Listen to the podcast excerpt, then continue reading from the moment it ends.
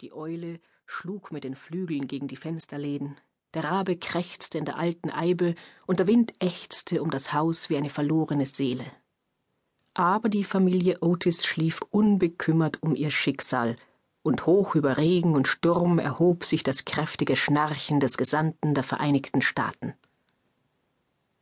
Da trat der Geist verstohlen aus der Täfelung hervor, mit einem bösen Lächeln um seinen grausam verrunzelten Mund, so dass sogar der Mond sein Licht in einer Wolke verbarg, als er am Erkerfenster vorbeiglitt, wo das Wappen des Gespenstes und das seines ermordeten Weibes in Gold und Himmelblau gemalt war.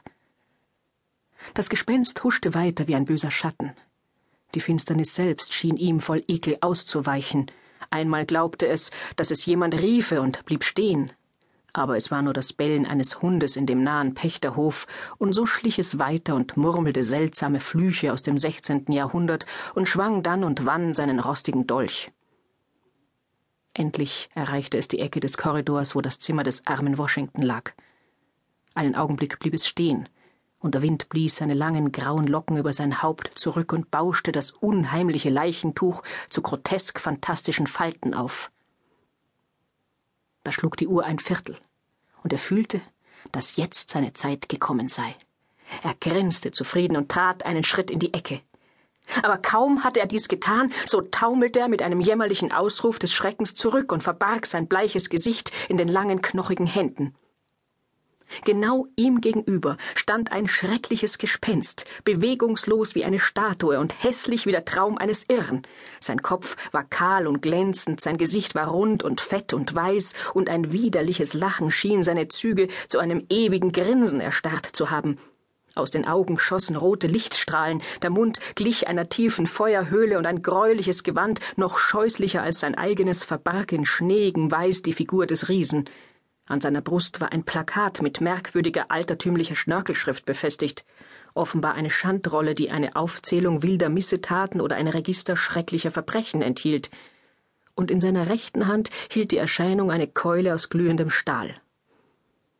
Weil das Gespenst noch niemals ein Gespenst gesehen hatte, war es natürlich furchtbar erschrocken, und nach einem zweiten hastigen Blick auf das entsetzliche Ungeheuer floh es zurück in sein Zimmer, stolperte über sein langes, flatterndes Hemd und warf endlich den rostigen Dolch in einen hohen Reitstiefel des Gesandten, wo ihn der Hausknecht am nächsten Tage fand. Als der Geist wieder in der Einsamkeit seines Zimmers angekommen war, warf er sich auf sein Feldbett und verbarg sein Gesicht unter der Bettdecke. Nach einiger Zeit aber raffte sich das tapfere alte Gespenst von Canterville wieder auf und beschloss, noch einmal hinzugehen und mit dem anderen Gespenst zu reden, sobald der Tag graute. Als die Morgendämmerung die Hügel versilberte, ging er zu der Stelle zurück, wo er zum ersten Mal das entsetzliche Wesen erblickt hatte, denn er sagte sich, dass zwei Gespenster besser wären als eines und dass er mit Hilfe seines neuen Freundes ganz bequem mit den Zwillingen fertig werden würde. Als er aber den Ort erreichte, bot sich ihm ein furchtbarer Anblick. Dem Gespenst war offenbar irgendein Malheur passiert, denn das Licht war vollständig aus seinen Augenhöhlen verschwunden, die glühende Keule war seiner Hand entfallen, und es selbst lehnte in einer gekrümmten und höchst unbequemen Haltung an der Wand. Das Gespenst von Canterville stürzte vorwärts und fasste es am Arm. Da fiel zu seinem Entsetzen der Kopf ab und rollte auf dem Boden. Der Körper sank hintenüber und er hielt eine weiße Tüllgardine und einen Besen in den Händen, während ein Küchenbeil und ein hohler Kürbis zu seinen Füßen lagen. Unfähig, diese merkwürdige Verwandlung zu verstehen, griff er in fieberhafter Hast nach dem Plakat, und da las er im grauen Morgenlicht die furchtbaren Worte Das Gespenst der Otis, der einzig echte Originalspuk. Vor Nachahmung wird gewarnt. Alle anderen sind Schwindel, gesetzlich geschützt. Da ging ihm ein Licht auf. Man hatte ihn genarrt, gefoppt, verhöhnt, aus seinem Auge blitzte der berühmte Blick von Canterville. Er schlug die zahnlosen Kiefer zusammen, erhob die fleischlosen Hände über dem kahlen Haupt und schwur in der früher üblichen malerischen Ausdrucksweise, dass, wenn der Hahn zum zweiten Mal gegräht haben würde, Ströme von Blut fließen würden und der Tod auf leisen Sohlen über die Schwelle des Hauses treten würde. Kaum hatte der Geist seinen schauerlichen Schwur beendet, als vom roten Ziegeldach eines Bauernhofes der Hahn krähte. Das Gespenst lachte ein hohles, bitteres Lachen und wartete. Es wartete Stunde um Stunde. Aber der Hahn krähte aus irgendeinem unerklärlichen Grunde nicht zum zweiten Mal. Endlich, um halb acht, verscheuchte ihn die Ankunft des Hausmädchens von seinem Wachtposten. Er schlich in sein Zimmer zurück und dachte an seinen nutzlosen Schwur und seine vereitelte Absicht. Er zog einige alte Ritterbücher zu Rate und fand, dass der Hahn stets ein zweites Mal gekräht hatte. Fluch und Verdammnis treffe den faulen Gockel, murmelte er. Hätte ich doch den Tag gesehen, wo ich ihm mit meinem Speer die Kehle durchbohrt hätte, dann hätte er für mich ein zweites Mal krähen müssen, wenn auch im Sterben. Hierauf zog sich das Gespenst in einen bequemen Bleisarg zurück und blieb darin bis zum Abend liegen. Am nächsten Tag fühlte sich der Geist recht schwach und müde. Die furchtbaren Aufregungen der letzten vier Wochen begannen ihre Wirkung zu tun. Seine Nerven waren zerrüttet und bei dem geringsten Geräusch schreckte er zusammen. Fünf Tage lang blieb er still auf seinem Zimmer und entschloss sich endlich auch, die ewige Mühe mit dem Blutfleck in der Bücherei aufzugeben. Wenn ihn die Familie Otis nicht haben wollte, schön, dann verdiente sie ihn eben nicht. Das waren augenscheinlich Leute, die auf einer sehr tiefen materialistischen Bildungsstufe standen und ganz unfähig waren, den symbolischen Wert eines Hausgespenstes zu begreifen. Die Frage übersinnlicher Erscheinungen und die Entwicklung von Astralkörpern war natürlich eine ganz andere Sache und unterstand nicht seinem Machtbereich.